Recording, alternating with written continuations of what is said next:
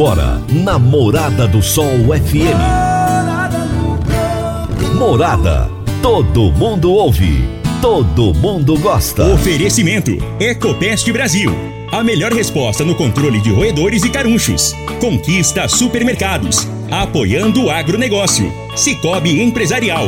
15 anos juntos com você. Parque Idiomas. Semente São Francisco. Quem planta São Francisco, planta qualidade. CJ Agrícola. Telefone 3612-3004. Soma Fértil. Há mais de 50 anos junto do produtor rural. Corretora Ediene Costa. Compra e venda de imóvel rural. Copersag. O lugar certo para o produtor rural. Divino Ronaldo. A voz do campo.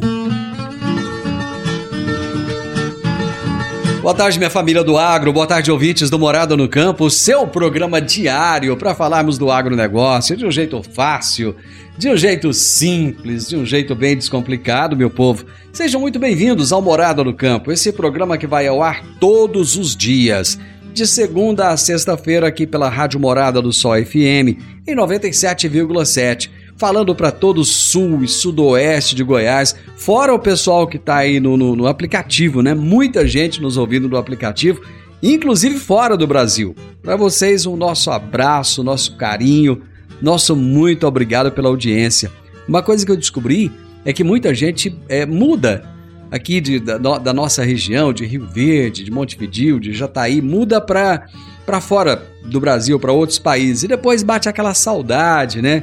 E aí eles querem ouvir as rádios locais, querem saber das notícias locais. E a Morada tem uma audiência fantástica fora do Brasil também. Muito obrigado a vocês. Para você que está almoçando agora, um bom almoço. Para você que está trabalhando, um bom trabalho. Para você que está na correria, nas estradas aí da nossa região, seja muito bem-vindo por aqui. Esse é um programa que se chama Morada no Campo todo dia eu tenho entrevistado aqui no programa, um entrevistado diferente, mas sempre para falar de assuntos do agronegócio. Eu converso com os grandes atores do agro desse nosso país. E hoje eu vou conversar com Cid Ferreira Sanches, que é economista e consultor externo da RTRS no Brasil. E o tema da nossa entrevista será Cadeias de Valor Sustentáveis no Brasil. Será daqui a pouquinho o nosso bate-papo. Você está ouvindo Namorada do Sol FM. Meu amigo, minha amiga, tem coisa melhor do que você levar para casa produtos fresquinhos e de qualidade. O Conquista Supermercados apoia o agro e oferece aos seus clientes produtos selecionados, direto do campo, como carnes, hortifruti e uma seção completa de queijos e vinhos para deixar a sua mesa ainda mais bonita e saudável. Conquista Supermercados. O agro também é o nosso negócio. Toda quarta-feira, o Dr. Henrique Medeiros nos fala sobre direito no agronegócio. Direito no agronegócio, aqui no Morada no Campo, com o advogado Dr. Henrique Medeiros. Olá, Divino Ronaldo, um bom dia e bom início de tarde a você e todos os ouvintes do programa Morada no Campo. Durante este mês, estamos falando sobre os contratos que são celebrados entre produtores rurais e as usinas que exploram a cultura da cana-de-açúcar. Em especial, o tema de hoje será o corte adicional no final do ciclo. No contrato de parceria e arrendamento de áreas para exploração da cultura de cana-de-açúcar, é comum acontecer cortes adicionais após o final do ciclo inicialmente contratado. Geralmente, os contratos de parceria agrícola para cultivo de cana-de-açúcar ou arrendamento de áreas para exploração dessa cultura garantem à usina o direito de explorar o imóvel por seis anos, com um direito unilateral ao sétimo e oitavo ano, caso a soqueira da cana-de-açúcar ainda seja economicamente viável. No entanto, a maioria dos contratos não fixam prazo para que a usina informe se exercerá o direito de exploração pelos anos adicionais ou não, o que prejudica a gestão do contrato pelo proprietário do imóvel rural. Sugerimos que, ao celebrar um contrato de parceria ou arrendamento com a usina, deixe claro e expresso no instrumento de contrato o prazo, o momento em que a usina deverá informar se exercerá o direito ou não ao corte adicional. Essa informação ela é essencial para que o proprietário da área cedida saiba o momento que deverá encaminhar a notificação para encerramento do contrato e retomada do imóvel cedido. Portanto, quando forem celebrar um contrato agrário, esteja assessorado por um profissional especialista na área contratual agrária. Isso facilitará a elaboração das cláusulas contratuais e evitará futuros prejuízos. E essa foi mais uma dica de direito aplicada ao agronegócio. Um grande abraço a todos e até a próxima semana. Doutor Henrique, grande abraço, até a próxima quarta-feira. E eu já tô indo pro intervalo, gente. Já já eu retorno com a minha entrevista de hoje. Divino Ronaldo, a voz do campo. Divino Ronaldo, a voz do campo. Quando você vai adquirir uma máquina, seja um trator, uma coletadeira, uma plantadora, um pulverizador ou um implemento agrícola, o que mais interessa é a confiabilidade e a tradição aliada a um atendimento de qualidade, um pós-venda de primeira, uma oficina qualificada e peças de reposição sem perda de tempo. A marca mais confiável do mercado é Massey Ferguson, porque agrega tecnologia, modernidade e a certeza do melhor investimento. Soma Fértil, uma empresa genuinamente rioverdense, há mais de 50 anos junto do produtor rural. Dá uma passadinha lá na Soma Fértil, fala com o Júnior, ele é o gerente da concessionária e ele vai ter um enorme prazer em te atender bem. Márcia Ferguson é Soma Fértil. Morada no campo. Entrevista. Entrevista. O meu entrevistado de hoje é Cid Ferreira Sanches, economista e consultor externo da RTRS no Brasil. E o tema da nossa entrevista será Cadeias de Valor Sustentáveis no Brasil. Cid, prazer muito grande ter você aqui. Muito obrigado por aceitar o meu convite. Obrigado, Divino. Nós que agradecemos aí. É um prazer também poder falar aí com toda a região do sul de Goiás é, e falar um pouquinho da soja sustentável para todos os ouvintes. Eu tenho certeza que muita gente está curioso para entender melhor o que, que é essa questão da soja sustentável. Mas antes de nós entrarmos nesse tema, eu gostaria que você explicasse para a gente quem é essa empresa a RTRS, Round Table on Responsible Soy Association, é brasileira, é estrangeira com esse nome tão pomposo. Quem é essa empresa e qual é a missão dela? É, exatamente. Ela foi fundada na, na Europa em 2006, né? Com esse nome, né? RTRS, né? Que a gente costuma traduzir, né? E, e trazer aí para o português como Associação Internacional da Soja Responsável. Então é uma associação, né? Como muitas que existem, uh, onde congrega produtores rurais, tem produtores aí do mundo todo que são associados, produtores brasileiros, inclusive. É, a, a indústria de transformação, né, toda a indústria que está relacionada à cadeia da soja, seja ela as trades, a indústria de defensivos, é, alimentação animal, alimentação humana, supermercados, a indústria de carnes, restaurantes e também a sociedade civil, né? Então, é, a, diferente um pouco de uma associação segmentada por um setor, é uma associação global da soja, todos os setores ali representados. Né? E a sede continua sendo na Europa, mas hoje tem membros aí espalhados no mundo todo. Vocês têm uma parceria com a GIS Brasil. Quem é essa GIS Brasil? Sim, sim, é a cooperação alemã no Brasil, né? É, ela tem diversos projetos, não só no Brasil, né? É, é um órgão, na verdade, é, relacionado ao governo alemão, né? que promove é, diversas iniciativas é, promovendo o bem-estar é, humano, né? a parte social, a parte de meio ambiente, principalmente na, na agricultura, né? Então ela está presente no Brasil e diversos outros países, né, na América Latina, na África. É uma iniciativa do governo alemão, né, que, que transforma através de parcerias é, iniciativas sociosustentáveis, socioambientais. Cid, o que, que são essas cadeias de valor sustentáveis? Sim, esse é um projeto que foi iniciado uh, já há dois anos, né? É, no, principalmente ali no, no estado Matopi, né, Matopi, né, principalmente mais do Maranhão, é, e promove um projeto chamado de Cadeias Sustentáveis, que é um objetivo de congregar todas as iniciativas que existem na região, né? Então, por exemplo, a RTRS é uma, né, tem um trabalho muito forte de certificação da produção de soja, né?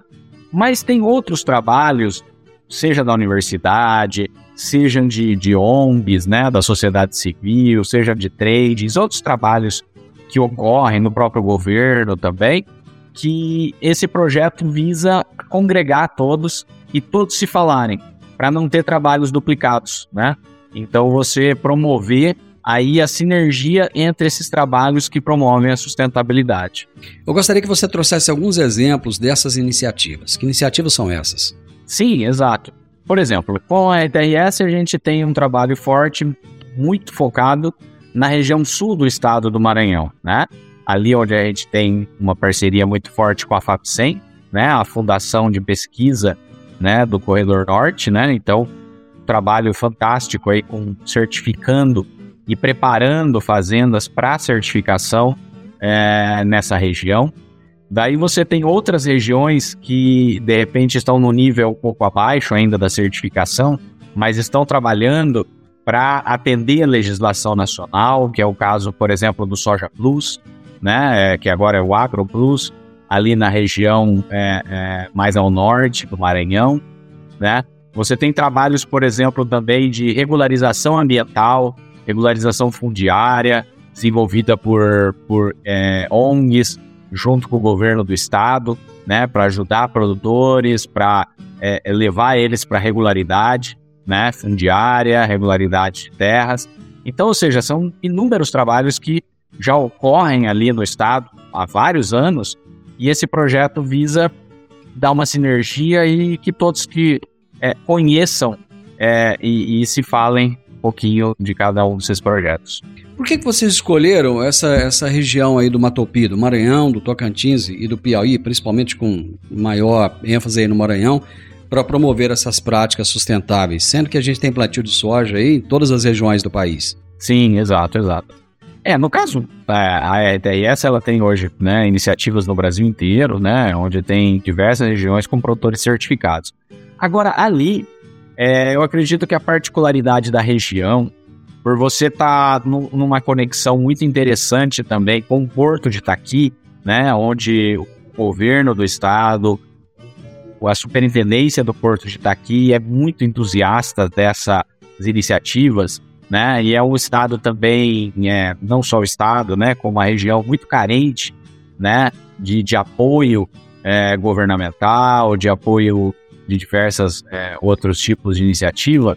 Então foi, foi, foi pensado em dar um foco para essa região e promover essa região é, através de, de mecanismos, ações e projetos sustentáveis. Né?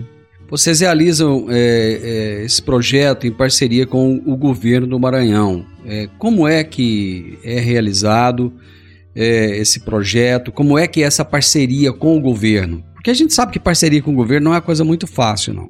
Não, exatamente. Não, não é simples, né? Inclusive, esse ano a gente promoveu uma série de encontros e, e, tinha essa grande dúvida, né? Governo sendo trocado, né? Porque virou o ano aí, muita coisa muda, por mais que, é, falando no Maranhão, é uma continuidade aí do governo, mas muita coisa muda.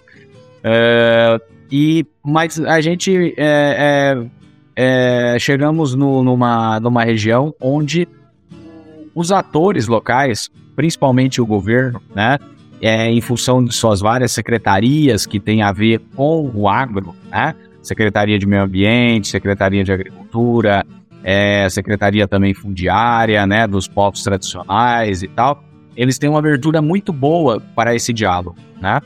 E, bom, eles começaram a aprender também, junto conosco, junto com todos aí participantes, tudo que está ocorrendo no campo, né? Então, isso facilita.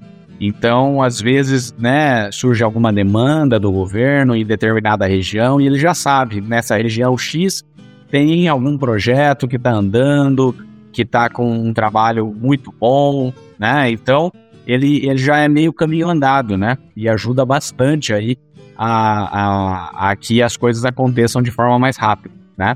E novamente, é, essa parceria também do próprio governo com o Porto de Itaqui, promovendo esse corredor sustentável, é, eu acho que faz todo sentido aí e todo mundo vê isso como um grande futuro ali na região, ter uma região sustentável, né, com produtos sustentáveis. Cid, eu preciso de fazer uma pausa aqui, coisa rápida, já já nós retornamos.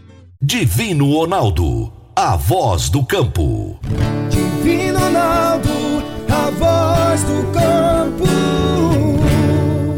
Você que é empresário e tem dificuldades para controlar os seus recebimentos, fique tranquilo. O Cicobi Empresarial tem a solução. Com o Epicipag do Cicobi Empresarial, você tem todos os seus recebíveis controlados na palma de sua mão. E mais, pelo Epicipag, você administra suas vendas e visualiza seus recebimentos direto no celular de onde você estiver. E se precisar de capital, você pode antecipar os seus recebíveis direto pelo Epicipag. E é rapidinho. Epicipag do Cicobi Empresarial é fácil, ágil e faz toda a diferença. Morada no campo. Entrevista. Entrevista. Hoje eu estou conversando com Cid Ferreira Sanches, que é economista e é consultor externo da RTRS no Brasil. E nós estamos falando a respeito de cadeias de valor sustentáveis no Brasil. Cid, é, a região norte do Brasil ela é relativamente nova em relação à agricultura. A agricultura demorou um pouquinho mais a chegar lá. Qual que é o perfil da agricultura, principalmente essa, essa agricultura mais em escala comercial? Qual que é o perfil dela nessa região? É, ali quando a gente fala bem ali nessa na região é, sul do Maranhão, norte do Tocantins, ali, né, um pedaço do Piauí que pega ali, que congrega esse Matopi, você vê um perfil de produtores muito avançado, muito tecnificado, né, com alta tecnologia, e, e produtores maiores. Né? É, se for pegar uma média do, das fazendas, uma média de área produtiva nessas fazendas, ela é maior realmente do que médias é, de hectares em outras regiões. Porém. Você sabe qual que é essa média aproximadamente? É difícil, hein? É difícil, mas é. Porque às vezes você muda de um município para outro já tem diferenças, mas as médias são ali de mais de 3 mil hectares, 4 mil hectares de média, né? Então tem fazendas enormes mesmo, né? Mas é lógico que você tem no entorno dessas propriedades e até outros produtores também muito bem sucedidos que são pequenos e médios produtores, né? Então, o que a gente sempre tenta levar e tenta sempre, é, é, sempre é, agregar com os produtores certificados é para desenvolver trabalhos para congregar todos, né? Então, algum ganho de tecnologia, alguma iniciativa, alguma inovação, que ela não fique só em uma fazenda, duas ali na região, mas que ela se espalhe para outras, né? E também a gente começa a ver agora é, uma expansão, por exemplo, daí um nível é muito recente mesmo, já, por exemplo, no norte do Maranhão, né? Onde você tem um nível, né? Um tamanho de propriedade menor daí. Menor e, e coisa bem recente mesmo. Uma região que em cinco ou seis anos atrás praticamente não se havia é, plantio de soja, milho nessa região. E hoje sim. E hoje já é uma realidade. O trabalho de vocês, ele está focado apenas na cultura da soja ou ele está focado também em outras culturas? E qual é o perfil do produtor que vocês trabalham? É, a partir do ano passado, 2022, se iniciou a certificação da produção de milho também. Né? Então, é, hoje, é agregado à soja. Então, ou seja, se aquele produtor planta só milho naquele ano, daí ainda não é possível fazer a certificação. Mas se ele plantar soja e na sequência o milho, daí ele consegue certificar tanto a soja como depois o milho, né? E é, bem... é necessária a sucessão de cultura, então. Exatamente. É bem novo, bem recente, né? É, as primeiras certificações, as primeiras fazendas certificadas foram agora de agosto, setembro, né? É bem, bem recente mesmo, né? É... Você você falou de algum outro aspecto além dessa cultura, da outra cultura? Eu... É, é, o, é, é, quais as culturas, né? E qual o perfil de produtor? Ah. Vocês trabalham apenas com grandes produtores ou trabalham também com pequenos e médios? Não, não, exatamente, não. É, é- o, o que acontece muito no, no Brasil, no caso, é um pouco diferente até do que acontece na certificação na Argentina, no Paraguai e outros países. No Brasil é muito por grupos, né? Então você tem um gestor agrícola, né? Um gestor, um consultor, que ele agrega 10, 15, 20 fazendas, organizando essas 10, 15 fazendas para certificação, né? Então isso ocorre tanto em grupos com pequenos, grandes e médios produtores. Né? Então, por exemplo, a gente tem aí é, é, no norte de, de Goiás, por exemplo, né, um, é, numa região, numa antiga macia leiteira, né, eu gosto de citar esse caso, região de Silvânia, é, Arizona, onde muitos produtores é, passaram a plantar soja, não sei, há 10, 15 anos atrás, né?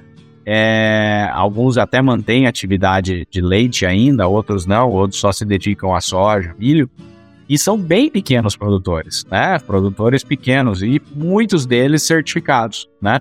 Então, ou seja, não tem nenhum empecilho, nenhum entrave para um produtor pequeno, médio se certificar. Então, é, são perfis variados realmente da certificação.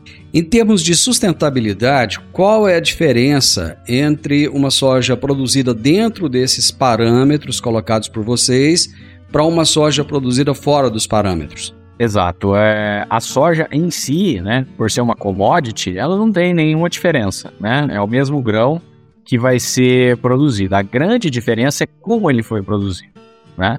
Então, ou seja, todo o trabalho que é feito dentro da fazenda.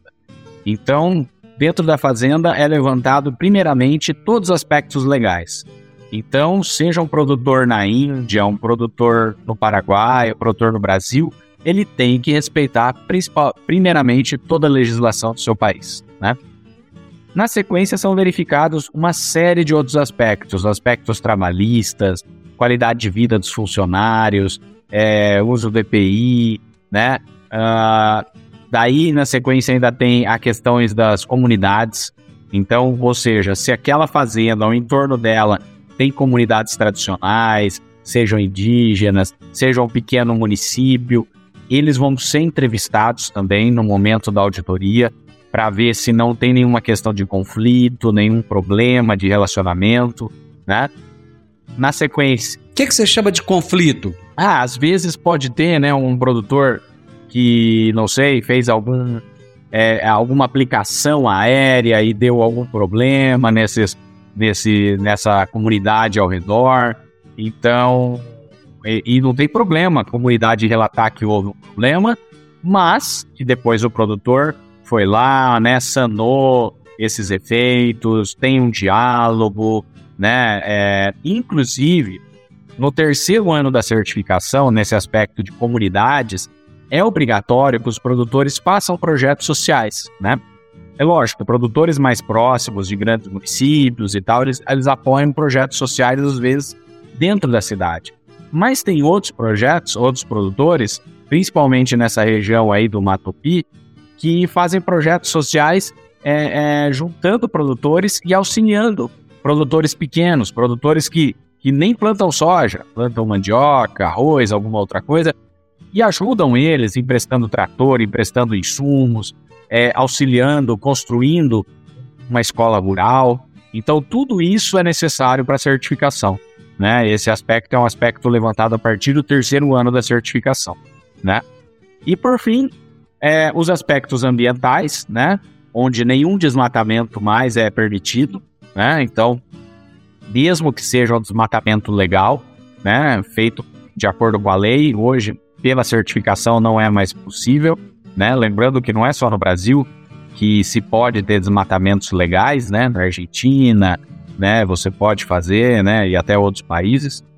E por fim, o, as boas práticas agrícolas, né? Que também são exigidas dentro do padrão de, de sustentabilidade da ITRS, que é o manejo. O que, que vocês chamam de boas práticas agrícolas? Exato. É, que é a rotação de cultivos, é o plantio direto, né? Aqui o produtor, acho que no Brasil é bem tranquilo, né? O produtor sabe muito bem disso. É o manejo integrado de pragas, é o manejo integrado de doenças, é, é, se o produtor tem irrigação, então como que ele controla ali é, a questão da, da qualidade da água, da vazão, né? Do, do quando ele está puxando água do bio ou do reservatório. Então, ou seja, toda essa parte mais é, agronomicamente, agronômica, né? Falando, entra. O uso de biológicos entra aí também ou não? Entra também no sentido que tem um item que ele fala da redução no uso de agroquímicos, né? De defensivos agrícolas. Então, ou seja, o produtor tem que mostrar que ao longo dos anos ele está reduzindo e ele tem um plano para essa redução. Então, por exemplo, o biológico já mata essa questão, né? Se o produtor está implantando isso, ele com certeza ele tem esse plano e no futuro ele vai haver uma redução aí no uso de defensivos. O produtor já tem tanta coisa com que se preocupar, são pragas, são doenças, são as questões climáticas e tantos custos. É, como é que é na cabeça dele pensar o seguinte: eu vou fazer uma certificação dessa, eu vou ter, eu vou ter tempo, eu vou ter custo, eu vou, eu, eu vou ter que fazer uma série de coisas, uma série de adaptações. Assim, ele não acha complexo, não? É, não, exatamente. Essa, na verdade, é a maior questão. É a maior questão. Hoje, é, você atender o, o padrão em si é muito tranquilo. Tem, eu chutaria que, sei lá, 50, mais de 50% de todos os produtores do Brasil, os milhares né, de produtores, eles conseguem atender, né? É, a questão é realmente ter tempo. Ter tempo, parar um momento para organizar, né? Então eu digo que assim, o grande desafio é de gestão. É de gestão você gerenciar a fazenda como uma empresa, né?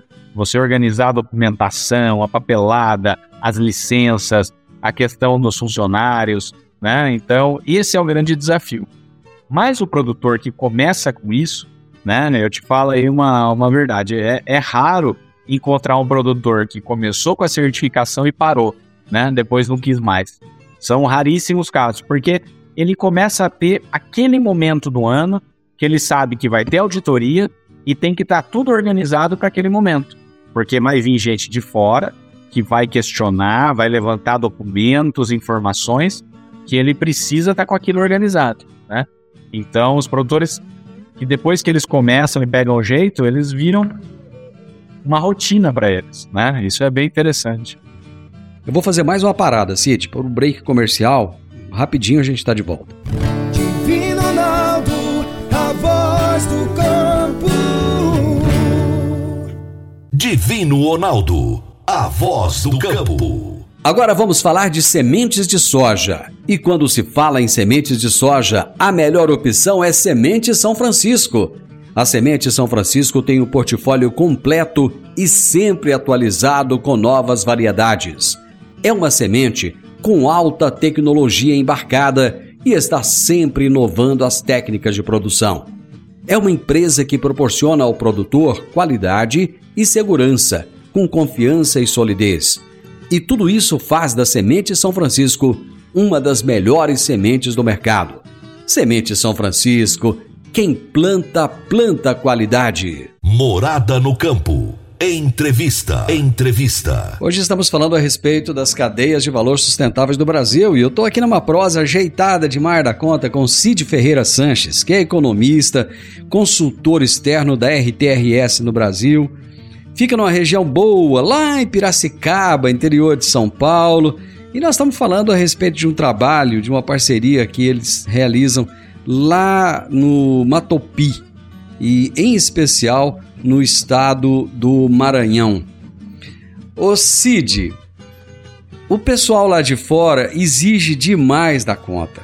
É tanta, tanta exigência, principalmente os europeus, né? Mais do que ninguém exigem muito. Eles estão dispostos a pagar por isso? Porque quando você começa a exigir demais, você tem que pagar o, o custo da sua exigência. Eles querem pagar por isso? É, exatamente. Esse é, o, é, é um, um, outro grande desafio, né?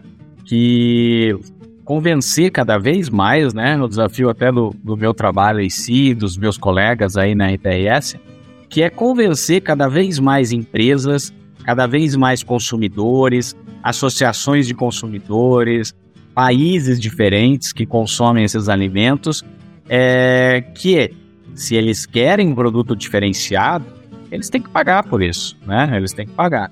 Hoje, o produtor certificado pela RTRS, ele recebe um prêmio, né? Esse prêmio é livre, né? Ou seja, o produtor negocia livremente com o comprador, né? Ele pode negociar aí na plataforma da ITS livremente e a ITS não tem é, é, é, influência nisso. Não participamos desse negócio, né? É, mas hoje ele é remunerado, sim, tem um prêmio. É lógico que às vezes o produtor reclama que o valor desse prêmio é pequeno, é baixo pelo, pelo trabalho que ele tem, né? Mas como é muito novo, né? É o que eu sempre falo aí para os produtores. Esse mercado está funcionando em realidade há 10 anos, né?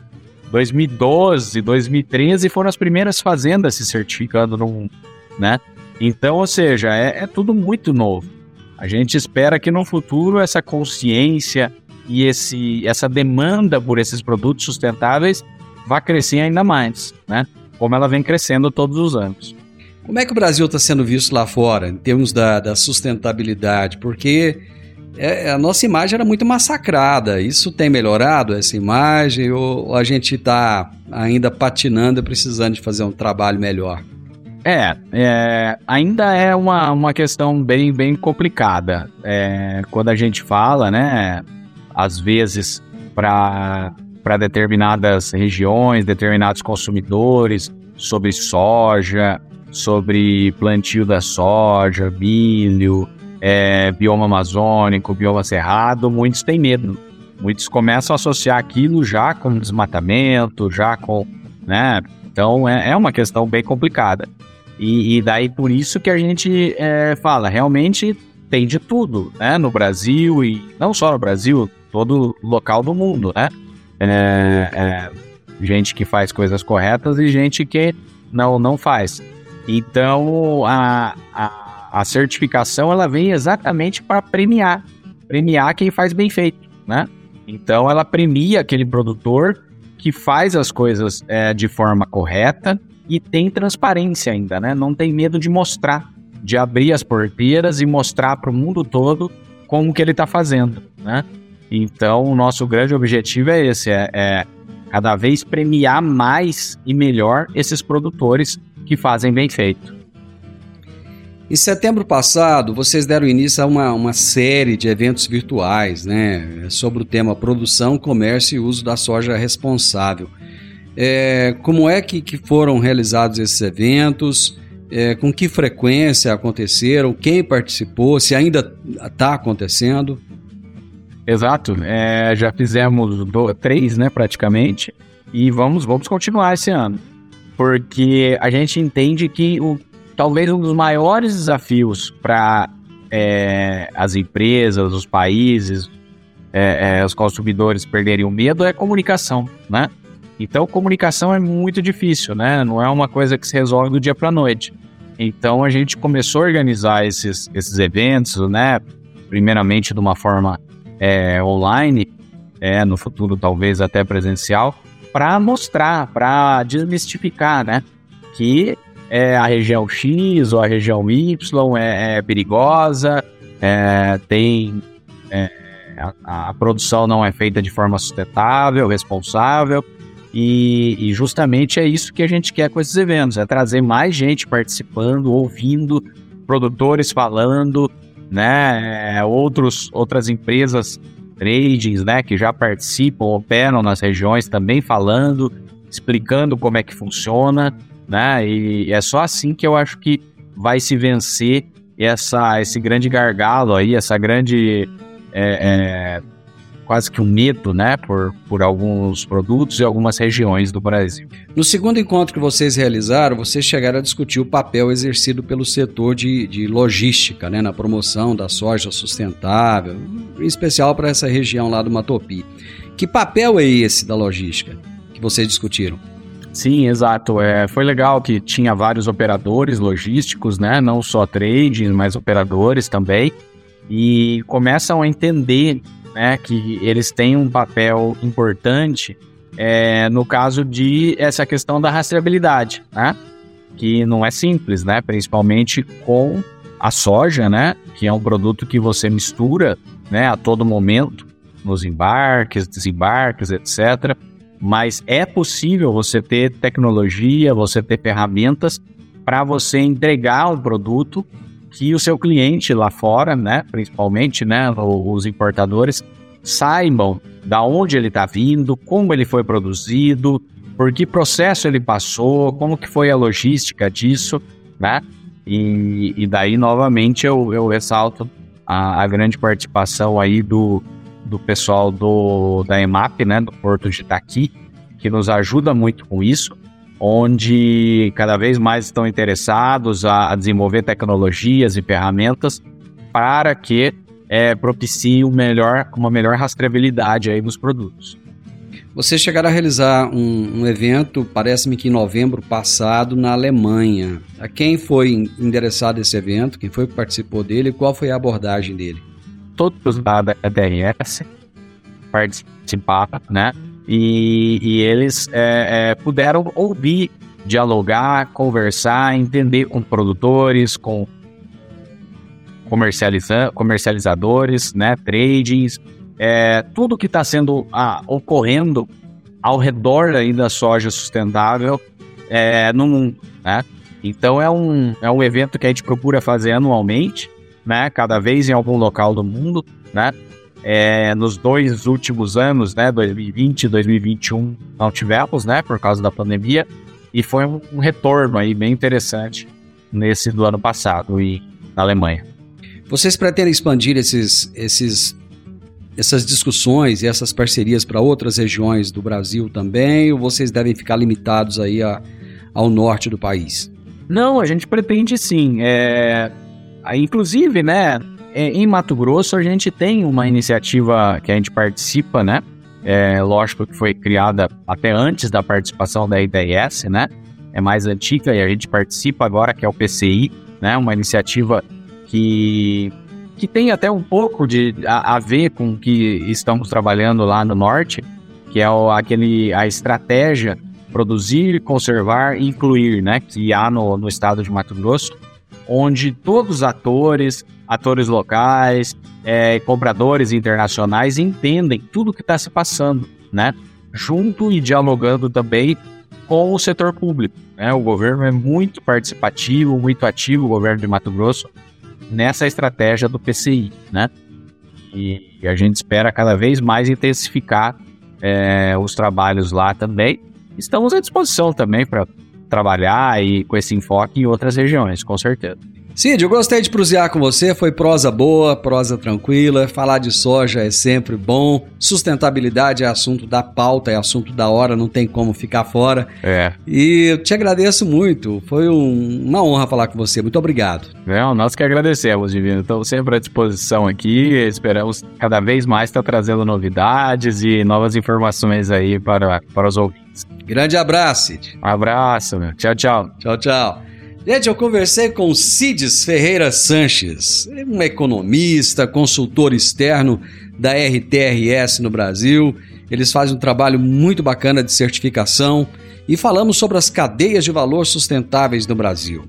Final do Morada no Campo e eu espero que você tenha gostado. Amanhã, com a graça de Deus, estaremos juntos novamente, a partir do meio-dia aqui na Morada do Sol FM. Para você, um grande abraço, que Deus te abençoe, uma excelente tarde e até amanhã. Tchau, tchau!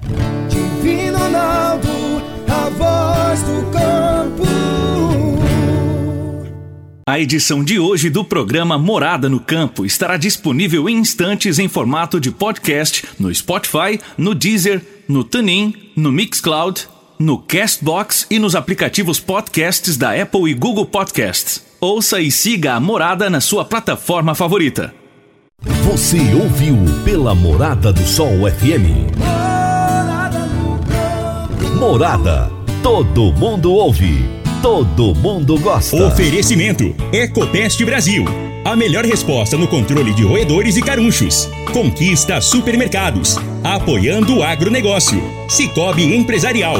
15 anos juntos com você. Parque Idiomas. Semente São Francisco. Quem planta São Francisco, planta qualidade. CJ Agrícola. Telefone 3612 3004. Soma Fértil, há mais de 50 anos junto do produtor rural. Corretora Ediene Costa, compra e venda de imóvel rural. Copersag, o lugar certo para o produtor rural.